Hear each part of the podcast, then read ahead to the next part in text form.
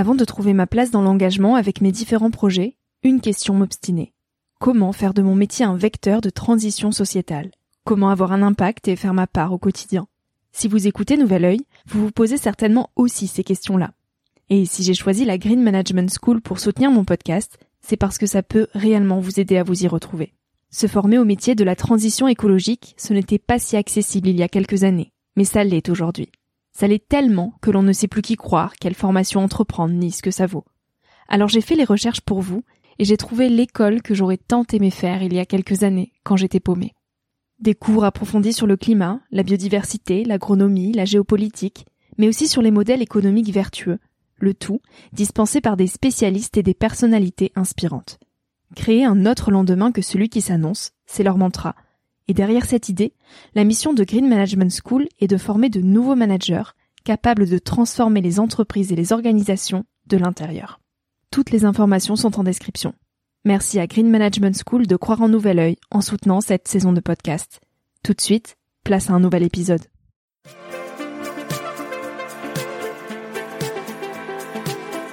Salut à tous, je suis Victoria Guillaumont, j'ai 22 ans, et je vous souhaite la bienvenue sur Nouvel Oeil.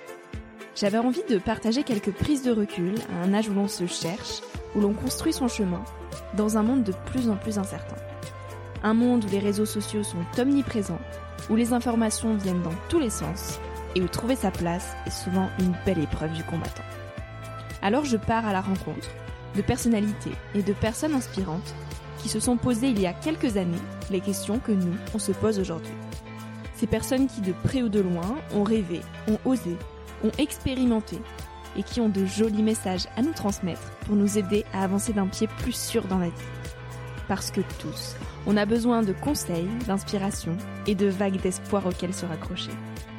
Alors le temps d'une trentaine de minutes, je vous invite à emprunter un nouvel œil pour regarder le monde sous un autre angle, pour vous recentrer sur ce qui est essentiel et sur qui vous êtes pour vous aider à trouver votre chemin et surtout à oser.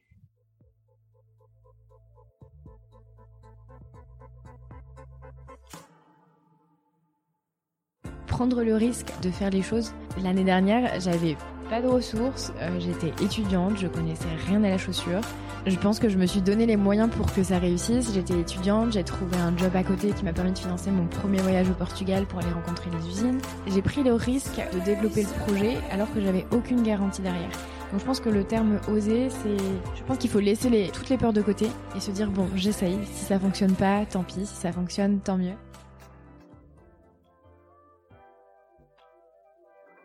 Faire des baskets avec du raisin, c'est la mission que s'est lancée Laure en 2019. Alors encore étudiante, quelques doutes en tête, elle décide de donner une nouvelle dimension à ses deux passions, le stylisme et la mode. Créer, dessiner, c'est ce qui l'anime depuis sa tendre enfance. Alors on lui a dit que c'était beau, que c'était bien d'avoir des rêves, mais que le stylisme c'était quand même un secteur bouché. Qu'il fallait aller à Paris, avoir un réseau, et que finalement il valait mieux qu'elle fasse quelque chose d'accessible. Alors Laure a pris des chemins de traverse plus conventionnels, mais n'a jamais quitté son côté créatif. Et à croire que les rêves ne s'envolent jamais vraiment, Laure l'a fait. Elle a créé sa marque, seule, à 23 ans.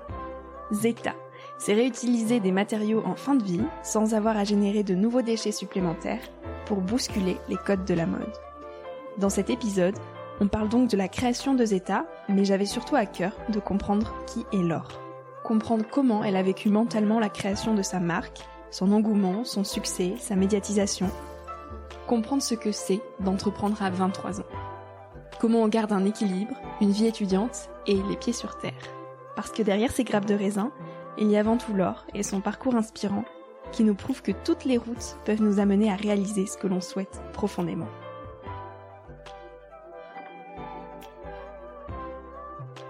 Salut Laure Salut Victoria Bon, on va pas faire semblant, on a presque le même âge, tu as 23 ans. Exactement. Et on est toutes les deux bordelaises, on représente notre région ce matin. Sur Nouvel Oeil, j'interviewe principalement des personnes euh, de génération au-dessus de la nôtre pour qu'elles nous partagent leurs petits conseils de vie. Euh, mais tu vois, il y a des exceptions et tu incarnes à toi-même euh, ce fameux mot oser.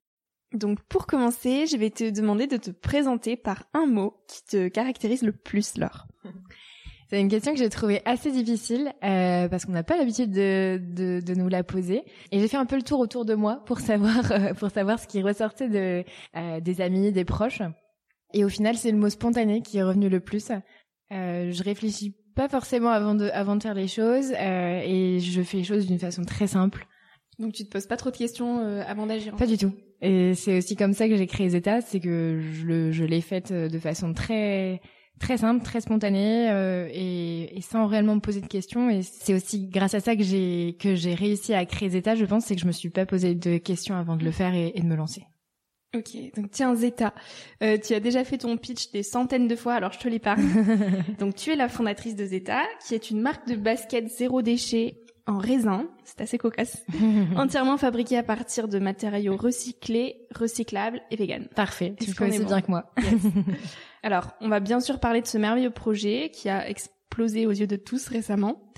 Mais avant toute chose, moi j'aimerais savoir ce qui se cache vraiment derrière Zeta. Qui se cache vraiment? Alors on va revenir à ton enfance. Euh, où est-ce que tu as grandi et quelle petite fille tu étais? J'ai grandi à la campagne, euh, dans la région d'Angers, dans un tout petit village de 3000 habitants, euh, avec mes trois frères et sœurs, entourés de chèvres, de vaches, de poules et de chevaux. je crois que j'en oublie pas. Euh, donc j'ai une enfance euh, très douce. Euh, j'ai été très heureuse. Enfin, je suis toujours heureuse, mais j'ai une enfance très heureuse euh, à la campagne, entourée de champs. Et quelle petite fille j'étais J'étais très studieuse. J'étais très studieuse et très créative. Je sais que ma mère a gardé tous mes dessins, tous mes tous mes travaux. Je dessinais beaucoup, je peignais beaucoup, je faisais plein plein de choses avec mes mains. Je pense que j'étais une petite fille ouais très créative. Trop bien. Comment tu percevais ton avenir quand tu avais 18 ans? Est-ce que tu avais déjà une, euh, une idée bien précise de métier ou pas du tout? C'était très compliqué parce que euh, j'ai fait un bac littéraire et euh, au moment de, du, du, choix du, des études post-bac, on nous proposait plusieurs options. C'était souvent soit de la philo, soit de la socio, euh, soit des langues, et je me retrouvais absolument pas là-dedans. Et finalement, c'est en faisant un, tu vois, un questionnaire de, de personnalité euh, qu'à la fin, ce qui est ressorti, c'était du commerce et du management. Et euh, je m'étais absolument pas posé la question puisque je faisais plus de mathématiques. Je me suis dit, bah, c'est pas pour moi. Et finalement, euh, je me suis tournée vers un BTS en commerce international que j'ai adoré. J'ai passé deux années passionnantes. J'ai fait un stage aux Pays-Bas dans la chaussure. Puis ensuite, j'ai fait d'autres stages dans le textile et dans la chaussure, toujours toujours dans la mode, euh, parce que c'est un c'est un domaine que j'adore. J'ai toujours été passionnée de vêtements, de chaussures. Euh, et je dessinais beaucoup de beaucoup quand j'étais plus jeune. Et je, je voulais être styliste, mais mes parents m'ont pas forcément laissé la, la, possibilité de le faire parce que voilà, c'était un secteur bouché, il fallait aller à Paris. C'était c'était un peu compliqué. Mais au fond de moi, il y avait toujours cette petite voix qui me disait je je travaillerai dans ce secteur-là, euh, que ce soit dans le commerce, euh, voilà, je, je travaillerai dans, dans dans la chaussure ou dans le vêtement. Et tu travailles dans la chaussure maintenant. Exactement. Ça a dû être un rêve d'enfant qui se réalise quand t'as dessiné tes premiers modèles de chaussures. C'est exactement ça parce que je me souviens, je, je voulais absolument être styliste, je voulais être modéliste, créer des vêtements, créer des chaussures. Et en fait, à travers Zeta, je peux le faire. C'est ça qui est génial, c'est que je je crée le modèle euh, que je souhaite euh, et les futurs modèles. Donc euh, c'est absolument génial. Finalement, je sacoche toutes les cases du métier de rêve. Hum, hum, hum et le côté management et le côté entreprise et le côté stylisme. Donc tu as fait des études de management international à l'IAE de Bordeaux. Et en septembre 2019, tu as décidé de te lancer dans ton propre projet à côté de tes études, celui de Zeta. Donc, est-ce que tu peux nous présenter la jeunesse de ce projet? Comment est-ce que tu as eu cette idée de faire des baskets en raisin? Euh, Comme je t'expliquais, du coup, j'ai toujours, j'ai toujours su que je travaillerais dans la mode. C'était certain, je le savais. Et le désir de créer une entreprise, il est venu, il est venu assez rapidement en fait, dès le début de mes études en commerce, dès le début en, BTS. Euh, chaque année, je crois que j'avais un ou deux projets que je racontais à, à ma mère. Euh, au début, c'était une, quand j'avais 18 ans, c'était une ligne de t-shirts en, en, coton recyclé. Ensuite, ça a été un projet euh, de laverie collaborative. Euh, en L3, je me suis lancée dans le développement d'une application euh, de rencontres à l'étranger pour les gens qui partaient, euh, pour les étudiants qui partaient en stage et en Erasmus. J'ai travaillé dessus pendant six mois et finalement, je me suis rendu compte que la tech c'était pas forcément mon domaine et je préférais travailler dans la mode. Mais tu vois, c'était, c'est pas arrivé du jour au lendemain. Vraiment, c'est, je, je savais que je voulais entreprendre. Il suffisait de trouver la bonne idée, celle qui faisait sens, qui me motiverait à me lever chaque matin. Euh, ça, c'était plus compliqué.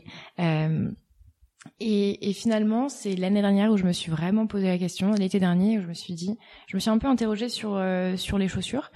euh, sur les vêtements de manière générale. Au quotidien, euh, dans mon quotidien, je suis très respectueuse euh, de l'environnement. Je mets en place plein de choses, plein d'initiatives, etc. mais au niveau des vêtements, j'avais pas vraiment eu cette réflexion-là. Au-delà d'acheter de seconde main, j'avais pas vraiment eu cette réflexion-là. Et je me suis posé la question sur les chaussures. Et en fait, je me suis rendu compte que les baskets, c'était, c'était porté par des millions de personnes chaque année. Ils s'en vendaient des millions. Mais au final, c'était très très polluant et très peu respectueux des hommes, euh, puisque fabriqué à l'autre bout du monde et à partir de cuir, de polyester. Et je me suis dit, il faut changer les choses. Est-ce qu'il existe une basket zéro déchet, une basket 100% recyclée qui nous oblige pas à puiser dans des ressources naturelles ou à créer de la matière? Et en l'occurrence, ça n'existait pas. Donc je me suis, euh, je me suis un peu lancé ce défi sans vraiment savoir si j'allais pouvoir y arriver. Euh, je savais pas comment on faisait une chaussure. Je me lançais dans, vraiment dans l'inconnu. Et puis petit à petit, le cheminement a fait des rencontres, des, euh, le projet s'est structuré et euh, avec un lancement finalement il y a il y a un mois et demi, il y a deux mois, ouais. Et comment tu as su qu'on pouvait faire potentiellement du cuir à, base de raisin? Donc vraiment, le, on va dire que le, le fil rouge du projet, c'était le zéro déchet. Donc pour chaque composant de la chaussure, au final il y en a à peu près sept, il fallait que je trouve une alternative qui soit recyclée au zéro déchet. Et j'ai eu beaucoup de mal à trouver ce qui allait faire l'extérieur de la chaussure, ce qu'on appelle la tige. Euh, puisqu'à chaque fois j'étais pas satisfaite euh, du matériau qu'on trouvait, soit c'était pas résistant, soit c'était pas clean en termes de composition, soit c'était produit en dehors euh, hors Europe, donc il y avait toujours quelque chose qui n'allait pas. Et finalement, je suis tombée au fil de recherche sur ce cuir de raisin qui est fabriqué en Italie à partir des déchets de la production viticole. Et là, c'était l'évidence. Euh, ils réutilisent le marc de raisin dans la confection de ce cuir. Et je me suis dit, bingo, ça colle parfaitement à l'identité des États. En plus du raisin, pour une marque bordelaise, euh, c'est évident. Euh, et donc je me suis lancée sur sur les tests avec euh, ce matériau-là. Et alors, en quoi ton projet se différencie de celui de ressources qui font également des baskets recyclables à l'infini et vegan Ressources, c'est TBS, si je dis pas de bêtises, qui a lancé ce projet. Je pense que chaque chaque marque a sa propre identité, ses propres valeurs et, et Zeta a les siennes. Euh, son propre design. Euh, au niveau de la démarche, on a vraiment essayé d'aller au-delà même du produit, c'est-à-dire qu'on a essayé de le repenser différemment. Tu vois, on a enlevé les œillets en métal, euh, généralement qui, qui permettent de passer les lacets. On a supprimé les étiquettes, les emballages inutiles. On a utilisé une boîte en carton recyclée, recyclable. On a réfléchi à un mode de transport plus propre. le flyer à l'intérieur de la boîte, c'est un flyer en avec des petites graines qu'on peut planter, donc zéro déchet. On va dire qu'à chaque étape de création de la marque, l'idée c'était de se poser la question comment est-ce que je peux faire mieux, comment est-ce que je peux faire différemment euh, et être encore plus responsable? Donc forcément on est différent de, de des autres marques parce qu'on est une marque de plus, une marque responsable et voilà. Juste pour introduire quelques chiffres, une paire de chaussures sur deux sont des baskets. Mhm. Et l'année dernière, ce sont 15 milliards de baskets qui ont été produites à travers le monde. C'est juste dingo. C'est incroyable. Donc question pratico-pratique, comment on fait du cuir à partir d'un raisin? Tu le récupères où le cuir de raisin? Euh, le cuir de raisin, il est fabriqué en Italie à partir des déchets de la production viticole. Donc c'est une entreprise italienne qui a mis 10 ans pour le mettre au point, euh, avant de le faire breveter, etc. Donc ce sont tous les restes des vendanges, euh, les résidus, la peau, les pépins le marc de raisin euh, qui va être récupéré, intégré à d'autres matières recyclées. Ça va ensuite être euh, être broyé, mélangé, euh, puis étalé en une pâte qui sera teinte avant de devenir du cuir. Et nous, on viendra l'assembler directement sur la chaussure dans notre atelier au Portugal. Ok. Donc tu utilises des bouchons en liège recyclé, du plastique repêché en Méditerranée, des chutes de caoutchouc recyclées et même du latex pour la colle. Mhm. Euh, tout est rassemblé et produit au Portugal. Euh, alors je sais que c'est une question qu'on te pose souvent, mais pourquoi ne pas avoir trouvé un atelier de production en France finalement? Au début de mes recherches, je m'étais vraiment centrée sur euh, sur deux régions euh, en France euh, qui excellent dans la chaussure, donc la région de Cholet et la région de Romans. Et puis finalement, je me suis rendu compte que la majorité de mes matières premières proviennent du Portugal à 90%. On a le cuir de raisin et la doublure qui viennent d'Italie, mais à 90% les fournisseurs sont portugais et certains sont situés juste à côté de l'atelier de, de, confection. donc on s'est, je me suis posé la question, je me suis dit pourquoi pas plutôt concentrer toutes les opérations là-bas directement sur place pour limiter le transport et, et, minimiser l'empreinte carbone. Et il faut aussi reconnaître que les matières recyclées, c'est un coût plus élevé que des matières classiques. Donc forcément, euh, si j'avais fait produit en France avec des matières recyclées, le coût final aurait été multiplié par deux. Et le but de Zeta, c'est de rendre la mode, la mode responsable accessible. au plus grand nombre, au plus, au plus grand nombre. Euh, donc à partir de ce moment-là, voilà, on s'est centré sur le Portugal en faisant bien attention au choix de l'atelier de confection, au niveau des conditions de travail des, des artisans. Alors, c'est quoi le futur de Zeta? Quelles sont les, les, grandes prochaines étapes? Je sais que tu as de nouveaux produits en tête. Est-ce que tu peux nous en parler? Euh, Donc là, les chaussures sont en production au Portugal. Euh, et donc, on devrait recevoir le stock d'ici janvier si tout va bien. Donc, on lancera le e-commerce à ce moment-là. On a prévu un calendrier produit sur un an à peu près, euh, avec une sortie d'un nouveau produit tous les deux mois. On a plusieurs gros projets euh, qu'on va qu'on va mettre en place, euh, dont justement un projet avec du marc de raisin euh, de la région euh, bordelaise qu'on va intégrer dans la chaussure. C'est en phase de test encore, donc on attend d'avoir euh, les résultats, mais ça pourrait être très chouette. On a prévu des baskets un peu plus running, des baskets à scratch. on a prévu une gamme enfant aussi. Il y a plein de choses à faire. Et puis fin d'année prochaine, se diriger doucement vers le textile pour pour proposer d'autres produits recyclés. Donc, mettons dans cinq ans, tu, tu vois Zeta comment C'est très compliqué. On pose souvent cette question et c'est très compliqué d'y répondre. Euh, J'aimerais que Zeta ce soit un peu une référence en termes de, de chaussures éco-responsables, forcément.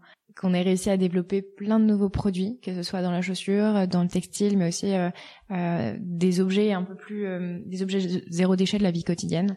Euh, qu'on ait réussi à développer des gourdes, plein de choses, plein de choses sympas. Et l'objectif, c'est vraiment de réussir à, à, fédérer une vraie communauté autour des valeurs et à convaincre des personnes euh, qui sont pas forcément très sensibles aux enjeux environnementaux, à réussir à leur faire passer ce, ce cap-là euh, grâce à grâce à Zeta. Et moi, mon rêve, euh, vraiment, euh, c'est de, c'est de réussir à, à, créer une grosse équipe autour du projet et, et qu'on soit toujours à Bordeaux, qu'on soit heureux de travailler tous ensemble et qu'on travaille pour un projet qui, qui fait sens, tout simplement. Est-ce que tu prévois d'ouvrir des boutiques physiques ou tout va rester en ligne?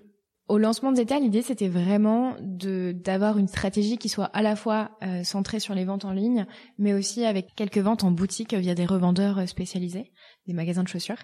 Euh, et finalement, quand j'ai vu l'ampleur que prenait le projet, la demande qu'on avait et la production assez limitée au final, ça reste un petit atelier qui assemble à la main. On est loin des grosses usines qu'on peut trouver au Portugal, donc on est un petit peu limité en termes de production. Je me suis dit que j'allais principalement tester, euh, tester d'abord les ventes en ligne, comment ça fonctionnait. Euh, si on avait suffisamment de demandes pour euh, pour réussir à, à, vivre et à se développer. Euh, et puis il faut aussi dire que la situation actuelle fait que euh, c'est un peu trop incertain pour pour faire des ventes en boutique.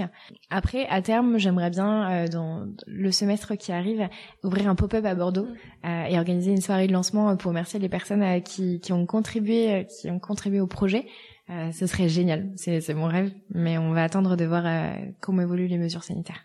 Euh, J'aurais d'autres questions euh, sur le projet en lui-même, mais j'aimerais qu'on parle maintenant de comment toi tu vis toute cette aventure. Tu as fait une campagne de crowdfunding sur Ulule pour lancer Zeta tout simplement, et ton projet a été classé parmi les meilleurs dans la catégorie mode. Comment mentalement tu gères l'explosion de Zeta? Est-ce que tu t'attendais à autant de précommandes et, et à un tel succès? Ça a été très dur au début et je crois que je peine encore un peu à réaliser tout ce qui se passe parce que parce que c'est encore très récent. Euh, C'est-à-dire que pendant vraiment un an, j'ai travaillé dans l'ombre, toute seule dans l'incubateur de mon école, euh, seule sur le projet. Euh, puis arrivé la période de confinement où je suis retournée chez mes parents, j'ai vraiment travaillé seule en fait pendant un an.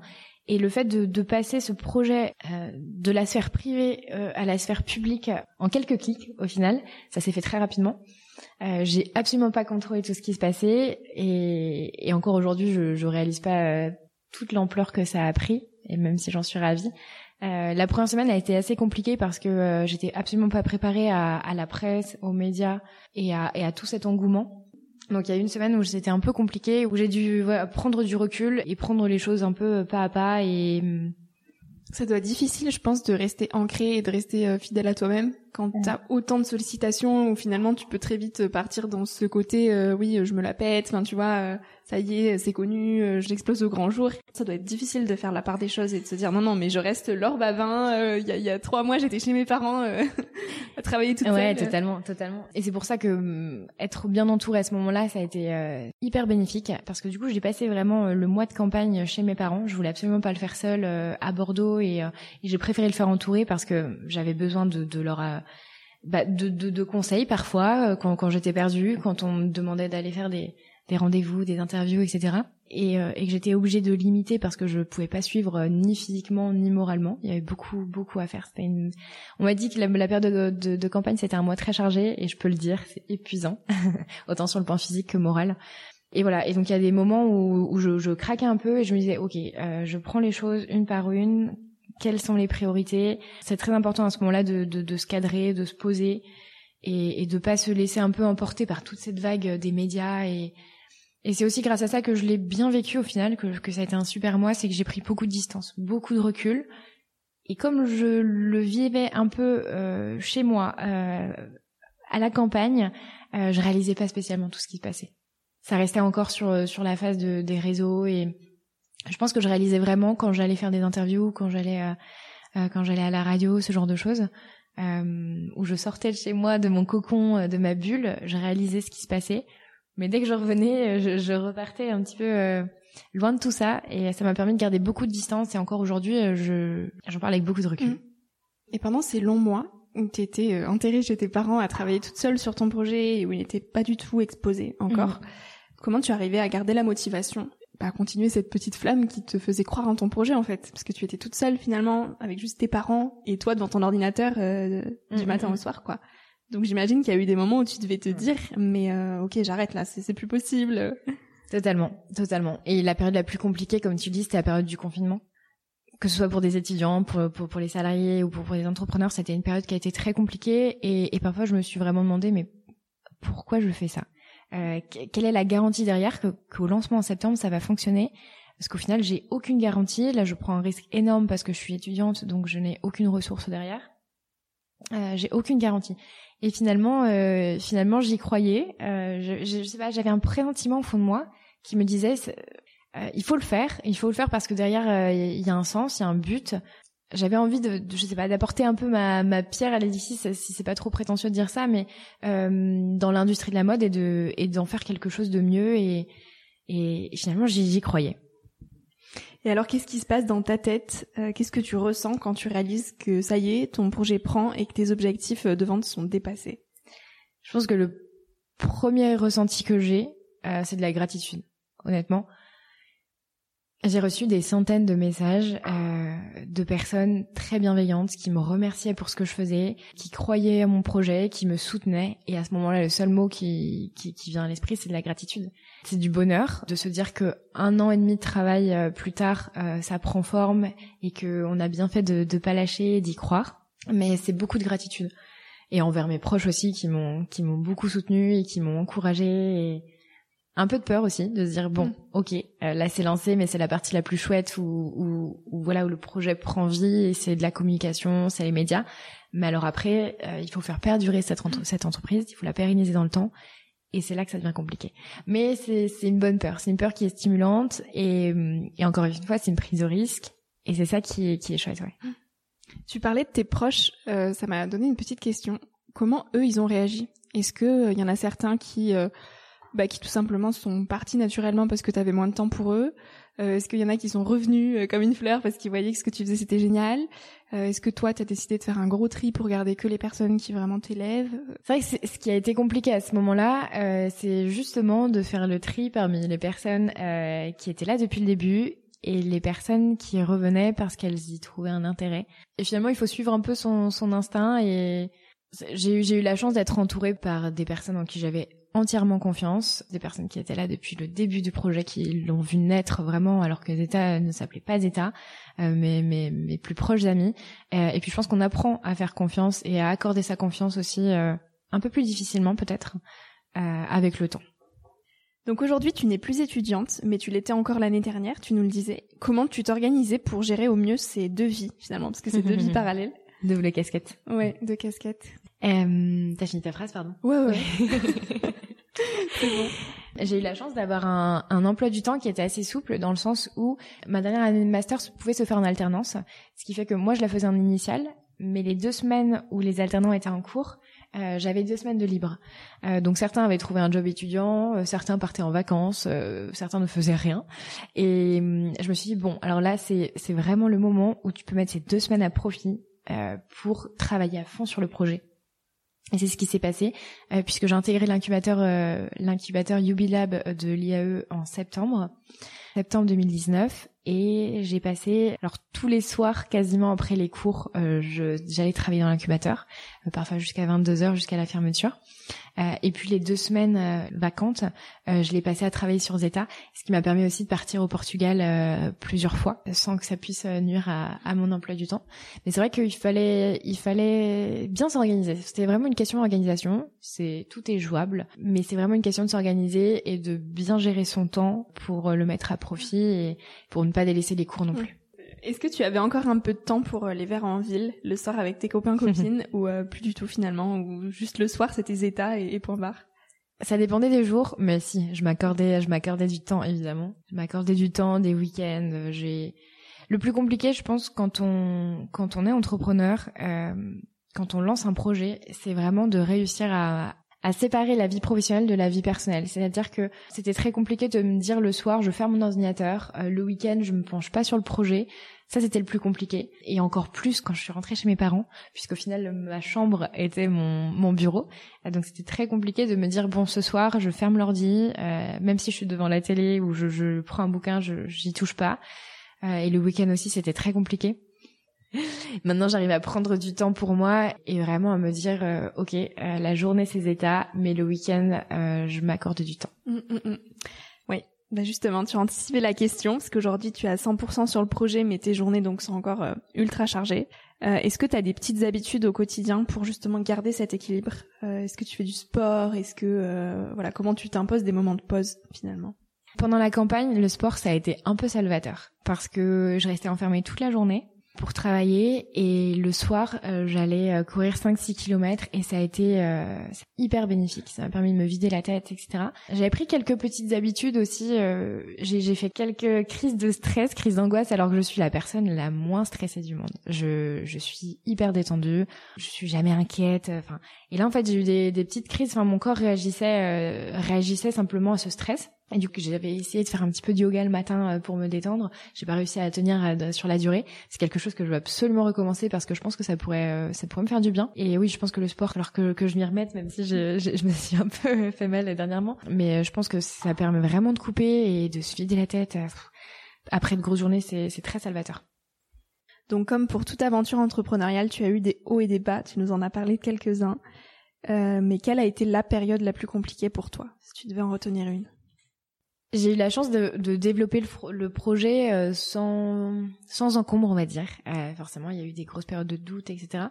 On va dire que la plus grosse période de doute que j'ai eue, c'était en janvier, quand tout le monde est parti, euh, toutes les personnes de ma classe sont parties en stage euh, à Paris pour la plupart. Très peu sont restés à Bordeaux. Et à ce moment-là, j'avais deux possibilités qui s'offraient à moi. Soit je partais en stage dans le secteur de la mode pour acquérir encore plus de compétences, soit je décidais à faire mon stage de fin d'études sur le projet. Et c'était très compliqué puisque je me suis dit j'ai pas de ressources, euh, j'avais un job étudiant à côté euh, mais euh, mais ça suffisait pas pour vivre. il était temps que je prenne mon envol aussi et je me suis dit voilà, là c'est le moment où tout se joue, tu vas pouvoir avoir six mois à temps plein pour pour travailler sur le projet. Et j'ai vu tout le monde partir à Paris et je me suis dit je vais rester toute seule à Bordeaux et finalement, j'ai pris la décision de le faire et c'est la meilleure décision que j'ai prise parce que euh, ça m'a permis de développer Zeta de façon encore plus rapide. Et finalement, je suis rentrée en mars euh, avec le confinement, donc ça c'était la deuxième période compliquée. Euh, mais c'est un choix que je regrette absolument pas et et oui, il y a, y a des périodes de doute, il y a des périodes plus compliquées que d'autres. La vie de l'entrepreneur, on le sait, c'est les montagnes russes. Il y a des moments où tout va bien, où, où tout fonctionne, et puis finalement, euh, une semaine après, il y a des problèmes de production, il y a des problèmes de quel qu'il soit. Mais c'est ça qui est, qui est, génial aussi. C'est ça qui est génial. Et, et, et finalement, euh, je pense que la qualité principale de l'entrepreneur, c'est de savoir s'adapter et rebondir. Donc il y aura toujours des épreuves. il y en aura d'autres. Ça serait trop facile sinon. Ça serait trop facile, exactement. Est-ce qu'aujourd'hui, tu te sens épanouie? La réponse est oui. Euh, oui, je me sens très épanouie parce que j'ai la chance de faire un, un travail que j'adore. J'ai créé mon propre emploi et ça, je trouve ça génial. Je me lève chaque matin en, en étant heureuse d'aller au bureau et de et d'aller travailler parce que je sais qu'il y a un sens derrière, je sais pourquoi je le fais et les gens le perçoivent aussi. Donc, euh, donc je suis très épanouie d'un point de vue professionnel, d'un point de vue personnel, même si forcément euh, il y a des. J'aurais aimé que cette année se passe différemment.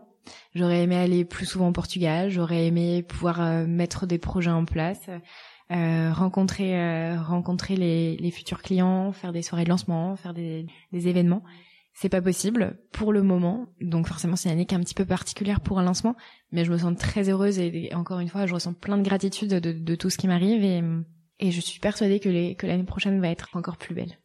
Comment tu pourrais définir le bonheur? Euh, Pour moi, le bonheur, c'est un sentiment de plénitude. Euh, c'est, c'est ce sentiment qui, qui te fait dire je coche toutes les cases. Euh, je coche la case professionnelle, je suis heureuse. Je, casse, je, je coche la case personnelle. À l'heure actuelle, je fais quelque chose que j'adore. Je suis très bien entourée d'un point de vue personnel. Donc euh, je suis très épanouie et, et, je pense que je peux dire que oui, je suis tellement heureuse. Écoute, dernière petite question. C'est rigolo de la poser, sachant qu'on est de la même génération et que cette question est pour notre génération. Mais je pense que tu dois avoir de beaux conseils. Donc, quels conseils tu voudrais donner aux jeunes d'aujourd'hui? Ça serait un peu facile de dire oser, euh, mais euh, prendre le risque, en fait, euh, de faire les choses. L'année dernière, j'avais pas de ressources, euh, j'étais étudiante, je connaissais rien à la chaussure. Je pense que je me suis donné les moyens pour que ça réussisse. J'étais étudiante, j'ai trouvé un job à côté qui m'a permis de financer mon premier voyage au Portugal pour aller rencontrer les usines. J'ai pris le risque euh, de, de, développer le projet alors que j'avais aucune garantie derrière. Donc je pense que le terme oser, c'est, je pense qu'il faut laisser les, les, toutes les peurs de côté et se dire bon, j'essaye. Si ça fonctionne pas, tant pis. Si ça fonctionne, tant mieux. Euh, mais vraiment se donner tous les moyens de réussir et surtout s'entourer, c'est très très important. Euh, surtout quand on est étudiant et qu'on n'a pas toutes les compétences qu'il faudrait euh, dans certains domaines. Euh, il y a forcément des personnes autour de vous qui ont ces compétences-là. Il faut surtout pas hésiter à aller toquer aux bonnes portes et, et à aller, aller rencontrer les bonnes personnes. Il y a beaucoup d'organismes qui peuvent vous accompagner, des associations, des, des personnes, des freelances. Et voilà. Est-ce que tu as un mot de la fin? Je pense que euh, on est une génération qui se sent peut-être un peu plus impliquée euh, dans toutes ces problématiques environnementales et sociales, et qu'on a un peu notre part à jouer en développant de nouveaux projets. Donc si vous avez un projet, si vous avez une idée, si vous sentez que c'est le bon moment, que vous avez envie de vous lancer, si l'envie est là, je pense que la motivation c'est ce qui est le plus important aussi. Euh, même si vous n'avez pas toutes les compétences, toutes les connaissances, et que, que la peur est là, c'est pas grave. Essayez, tentez. Et au pire, si ça fonctionne pas, tant pis, c'est pas grave. Exactement. Faut, avoir cette... Faut pas du tout avoir peur de l'échec et, et vous rebondirez, ce sera toujours bénéfique tard. Parfait. Écoute, merci beaucoup Laure. Merci à toi Victoria, c'était très chouette. Merci à toi d'avoir écouté l'épisode jusqu'ici. J'espère qu'il t'a inspiré, rassuré, questionné ou fait rêver d'une manière ou d'une autre. Pour suivre les aventures du podcast, je t'invite à t'abonner pour être informé dès qu'un nouvel épisode sort. Tu peux aussi me retrouver sur Instagram avec le nom du podcast. N'hésite pas à m'écrire si tu veux me faire part de tes retours, de tes impressions et de tes conseils. J'y répondrai avec grand plaisir. Aussi, si tu as aimé l'épisode et que tu souhaites m'encourager dans l'aventure, tu peux me mettre une petite note et un commentaire sur Apple Podcast. C'est un peu le truc chiant qu'on se dit qu'on ira faire plus tard, mais ça prend vraiment deux minutes et ça m'aide beaucoup beaucoup. Je te dis à très bientôt pour un tout nouvel épisode. En attendant, Savoure la vie comme il se doit et fais des choses folles.